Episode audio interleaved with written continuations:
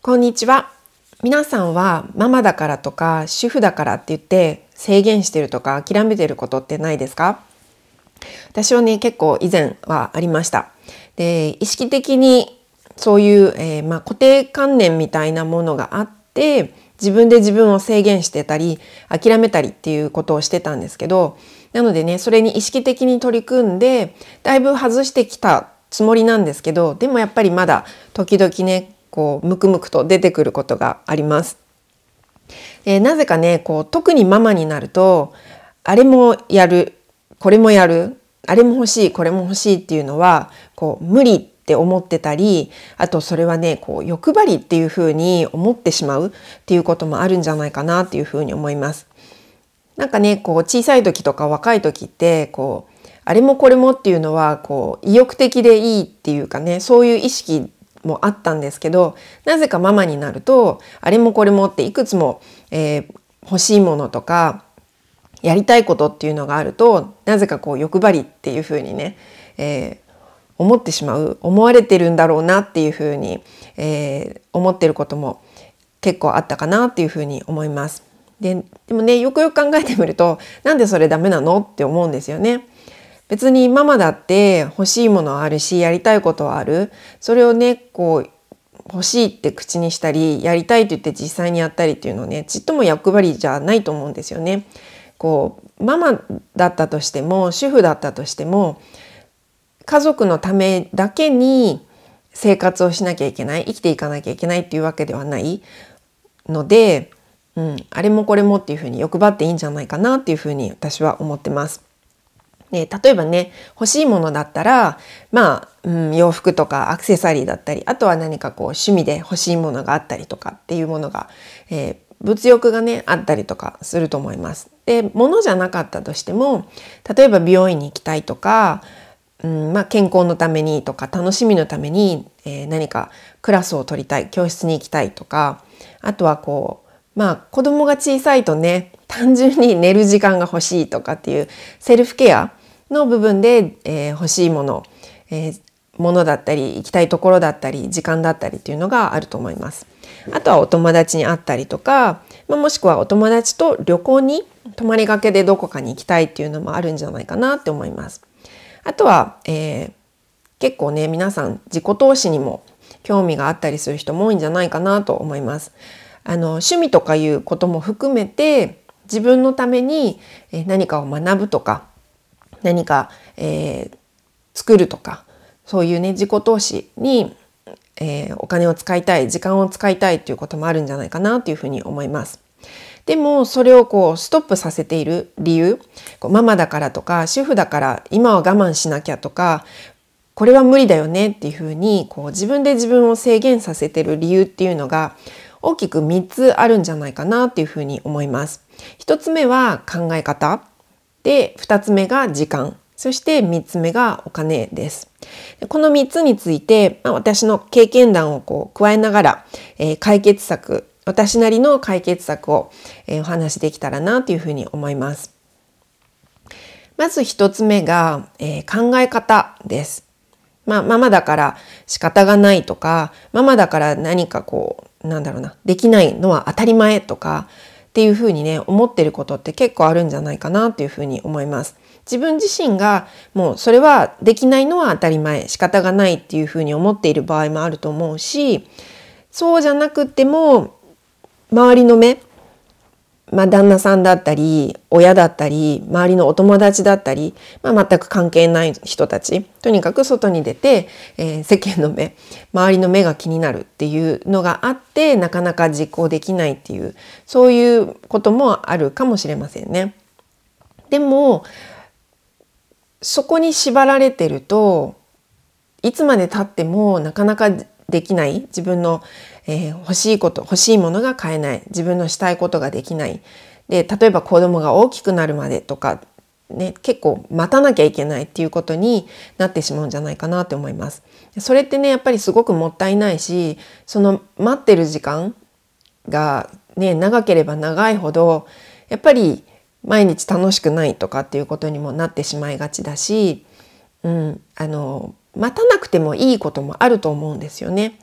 どうしてもこう子供が大きくならないと無理っていうことも中にはあると思います。でもそうじゃないものもあると思うんだけど、でもできないのは仕方ない、当たり前とか、周りの人の目が気になるからやめておこうっていうのはね、すごくもったいないんじゃないかなっていうふうに思います。それは自分の考え方次第、周りがどうのこうのとかっていうことの前に自分の考え方次第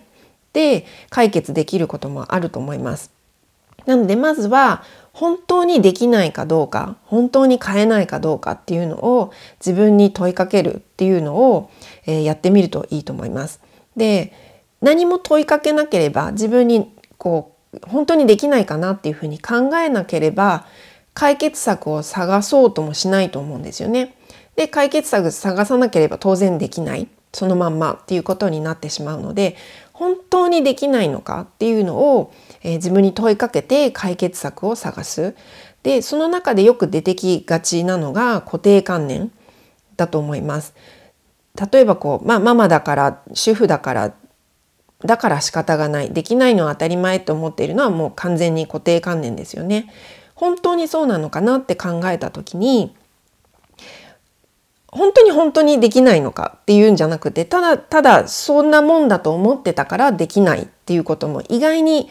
あるかもしれません。なのでそうやって言われて育ってきた周りの人がみんなそうやってるだから無理って思ってないかっていうのを、えー、考えてみてください。でひょっとしたらちょっとした工夫で例えば時間ができるとかお金ができるとかっていうこともあるかもしれません。であとは、えー、誰かねこう旦那さんだったり、えー、自分の両親だったり旦那さんのご両親だったりっていうふうに誰かに助けてもらってヘルプしてもらって、えー、自分の時間を作るとか子供のね面倒を見てもらってその間に自分が、え、出かけるとかっていう場合誰かに誰かの協力が必要な場合っていうのは、え、ギブアンドテイクっていうのを考えるといいんじゃないかなと思います。でその時に後でしてあげるからやってっていうふうにするんじゃなくて先に与える。自分の方が先に与えてまあちょっと悪い言い方をすると恩を売るような形なんですけど、うん、恩を売る形で先に与える。私はこれをね結構夫に対して、えー、やってきました。で私の場合は私の両親は日本に住んでいて夫の両親も、えー義理の父はもう亡くなっているので義理の母しかいないんですけど遠くに住んでいるので子供が特に小さい時っていうのはねあの両親義両親の、えー、助けを借りるっていうことが無理だったので夫だけが頼りじゃないけど夫にしか頼める人はいないっていう状態だったので夫にね先に与えるっていうのをやってました。でまあ与えると言っても具体的に何かをするっていうことではなくってこう例えば夫がこうお友達と出かけていいって言った時にいいよって言って気持ちよく送る送り出す。えっ、ー、とまあねうん、そういうことが多かったかな。だから自分が、えー、どこかに行きたいとかお友達に会いたいっていう、えー、ことを実行に移す前に先に夫がね出かけたいいい？って聞いてきた時にいいよって言ってでそうやって先にあの自由に行動するっていう時間を先にあげる。でその上で自分が本当に友達と出かけたいとかそういう時に、えー、いい？っていうふうに頼む。っていう風にしてました。やっぱりね先にいいよって言ってもらって実際に自分がやっているとじゃあ代わりにやってあげようかなって、えー、なりやすいと思うんですよね。それは結構、えー、両親それから義理の両親でも、えー、似たようなもんじゃないかなというふうに思います。まあ内容的にはねちょっと違ってくる旦那さんの場合は、え友達と遊びに行くとかいう時間っていうのはね、え代わりにっていうか先に、えー与えた与えるっていうことはできると思うんですけどそこがちょっとね、えー、両親義両親の場合は、えー、違うことになるとは思うんですけどまあこうアイデアとしてギブアンドテイクでもそれを先に与えるっていうことをする。でそうやって協力を、えー、得ることができないかっていうふうに、えー、何かしら本当にできないかどうかっていうのをね自分に問いかける解決策を探すっていうのをやってみるといいんじゃないかなというふうに思います。で2つ目の理由、えー、自分をストップさせている理由が、えー、時間だと思います。特に子供が小さいと子供がね小さいから時間がない何かしたいどこかに出かけたいでも時間がないっていうのはもうママ共通の悩みなんじゃないかなっていうふうに思います。でまず一つ目は、えー、まあその時間といってもいきなり例えば半日とか1日数日っていう大きな時間を探そうとするとなかなか難しいと思うんですけどなのでまずは小さな時間15分とか30分1時間っていう短い時間から、えー、自分の時間を作れないかっていうのを探すことをやってみるといいと思います。で特にね、えーとすぐできるんじゃないかなと私が思うのは無駄な時間がないかどうかっていうのを探すことです。でこれはログ表をつけるのをおすすめしているんですけど、えー、まあ30分とか1時間という大きな、えー、区切りではなくてでも5分とかだとちょっと短すぎるので15分程度の時間枠で、えー、毎日自分が何何をしているのかっていう記録をつけます。でできれば1週間ぐらいえー、つけると1日だけじゃねなかなか見えてこない部分あると思うので1週間ぐらいつけてみると週末も平日も含めて自分がどういうふうに過ごしているのかっていうのが分かるので1週間ぐらいつけてみるといいんじゃないかなっていうふうに思うんですけどでなかなかね忙しいのにログをつけるとそれもまた大変っていうことになると思うんですけど、まあ、ちょっと頑張って1週間だけであとはその5分刻みとかいう短い時間じゃなくて15分ぐらいの、えー、時間枠で記録をつける。でまあ逐一何かやるたんびにつけるっていうのも一つのやり方ですけど、まあ、例えば、えー、23時間経って23時間ごとに記録する思い出しながら記録するっていうのでもいいと思います。であとは例えば家事とかをしていても具体的にもちろん料理しているとか、えー、洗濯しているっていうふうに記録してもいいですしただこうちょこちょこした雑用だったりっていうのをねわざわざ細かく、えー、書かなくてもいいんじゃないかなって思います。もうざっくりと家事っていうふうに書いてもいいと思います。なので、えー、まあそんな感じでざっくりとでいいので、えー、ログ表を1週間ぐらいつけてみます。つけてみてください。でそうすると結構こう特に、えー、小刻みに記録をしてない場合何時間かまとめて振り返って思い出しながら書くときにあれ何してたっけってこう思い出せない時間帯があったりする場合もあるんですよね。意外に出てくることがあると思うんですけど思い出せないっていうことはあまりこ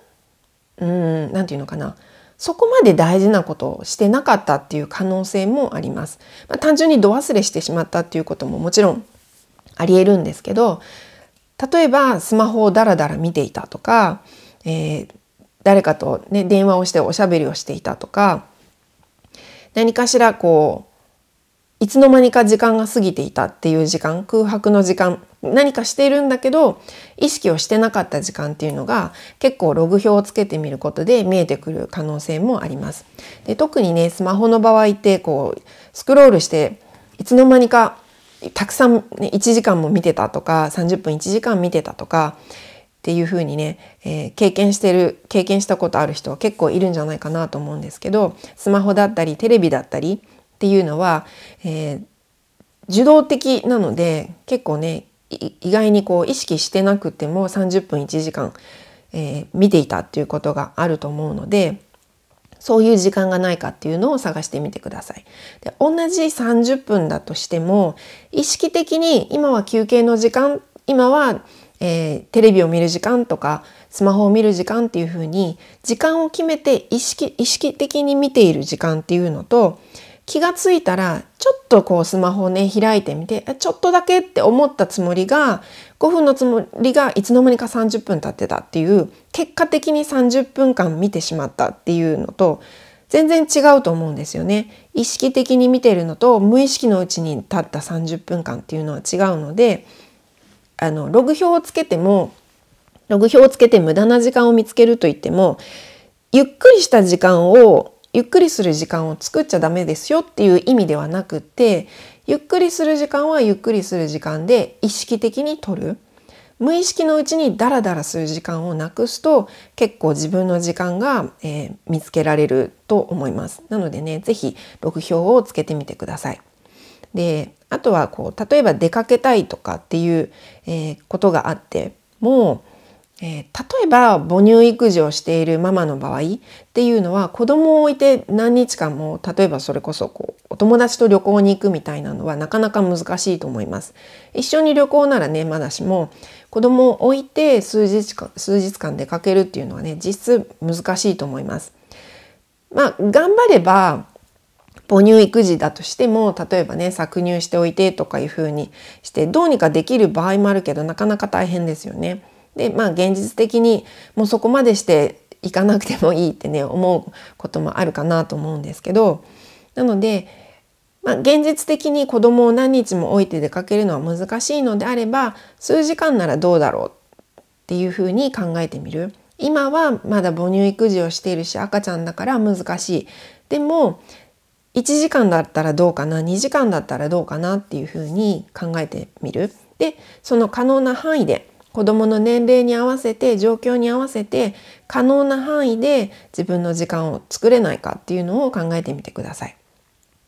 何もね時間を自分の時間を作るっていうのはいきなりこう1日とか数日作んなきゃいけないっていうことではないので15分でも30分でも自分一人の時間っていうのが、えー、取れるとリフレッシュできると思うので可能な範囲で時間を作るっていうことを考えてみるといいと思います。あとは例えばねこう旅行に行きたいとかあとは夜お友達と出かけたいっていう時に、えー、ママがこう、えー、考えてしまいがちなのが結構こう私がいないと子供が寝ないんじゃないかっていう心配をねすることもあるんじゃないかなっていうふうに思います。でまあ年齢にもよると思うし子供の性格だったりっていうのもあると思うんですけどでもまあ無理してする必要はもちろんないと思います。でそこはもうママがあのママ次第というかねそれはあるんじゃないかなと思うんですけどママがどうしてもどうしてもというかこう出かけたいんだけどでも子供が寝ないだろうしなっていうふうに、えー、心配をしているのであれば一つこうちょっとね考えてみてほしいことがあります。例えばこう出張とかでパパがいない時って子供寝ますか？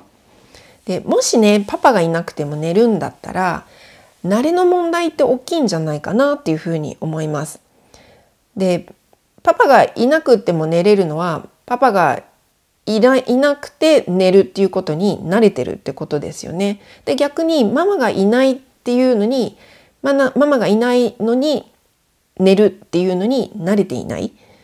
だから慣れの問題っていうのも結構大きいと思うのでその場合は、まあ、いきなりねあの出かけてしまうと子供もこうトラウマみたいになってしまってもいけないので少しずつ練習するっていう風にしてこう慣れていくっていうのもいいんじゃないかなっていう風に思います。で私の経験談なんですけど、えー、うちは、えー、生まれた時から、えー、子供たちは自分の部屋で、え寝てました。でもこれはあのこちらのねフランスのというかあの育て方っていうのもあるしあとはまあ夫と、えー、私が相談して決めたっていう方法でもあるしあとは実質的にあの夫婦のベッドルームに子供のベッドを置くスペースがなかったっていうね実質的な問題もあるんですけどうちは子供が赤ちゃんの時から別々に寝ていたのであの私がいなくても寝れたんですけどあのこれは慣れだった慣れなんだなっていうふうに、え、思った経験があるんですけど経験談があるんですけどそれはあの私が一度子どもたちを連れて日本にあその時は上の子しかいなかったので1人なんですけど上の子を連れて日本に帰国してたんですね。で1ヶ月ぐらい帰ってたんですけど私の実家にいる間私と子供は一緒の部屋で寝てました。で隣で寝ていたので子供が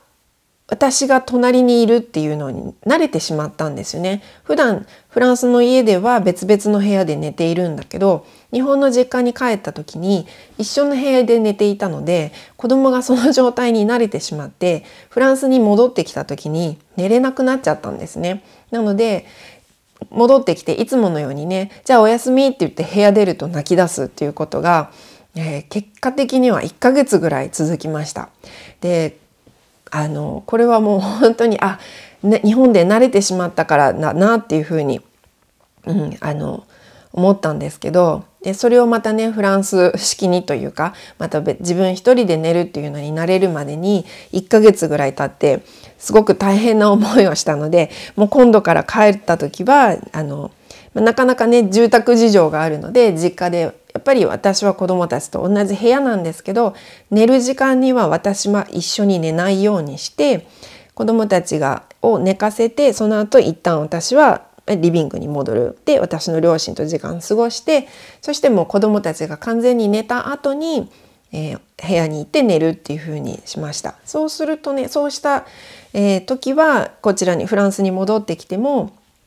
全然問題なく寝れたんですけど慣れの問題ってすごくあると思うのでもしね子供が寝ないから寝ないだろうから私は夜出かけられないっていうふうに思っているママがいたら、えー、慣れの問題じゃないかなっていうふうにちょっと考えてみてください。でね可能であれば少しずつ訓練していくっていうのも、えー、自分の時間を作る、えー、その第一歩になるんじゃないかなっていうふうに思います。あとは時間がないでえー、考えられることがこう預けるところがないっていうのもね大きな問題としてあるんじゃないかなっていうふうに思います。で預けるっていうことは結局こうお金の問題3つ目の理由がお金なんですけどお金の問題にも絡んでくるかなと思います。で子供を預けるお金まあ保育園っていうのもあるしえー、あと海外だと結構ベビーシッターっていうのも、えー、ポピュラーなんじゃないかなと思うんですけどまあどちらにしろお金が必要ですよね。時間を作るために、えー、誰かに預けるその時にお金が必要になってくるっていうことがあると思います。あとは、まあ、何か買いたいとか出かけたい旅行したいっていうのもお金が必要ですよね。あとは自分のセルフケア病院に行くとか、えー、何かの教室に通うとかあとは自分の勉強したいっていう、えー、自己投資もそれもお金が必要になってきますよね。でこれもこれはまあ一つは、えー、節約するっていうこともあると思うし例えばこう独身時代とか子供が生まれる前に働いていた時に貯金したお金を使うっていうこともあると思うんですけど、えー、あとは友達と協力し合うっていう方法もあるんじゃないかなと思います。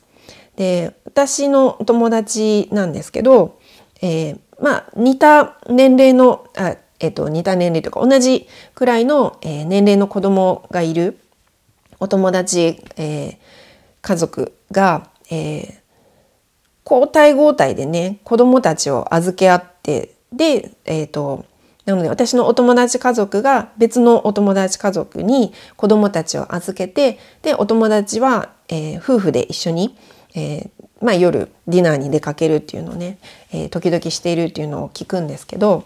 えー、まあ、子どもたち同士が学校で同級生で、えー、仲がいいので、えそういうふうに友達と、え協力をし合って預け合ってお互いにね預け合って、え夫婦で出かけてるって出かける時間を作る。でお金をかけない。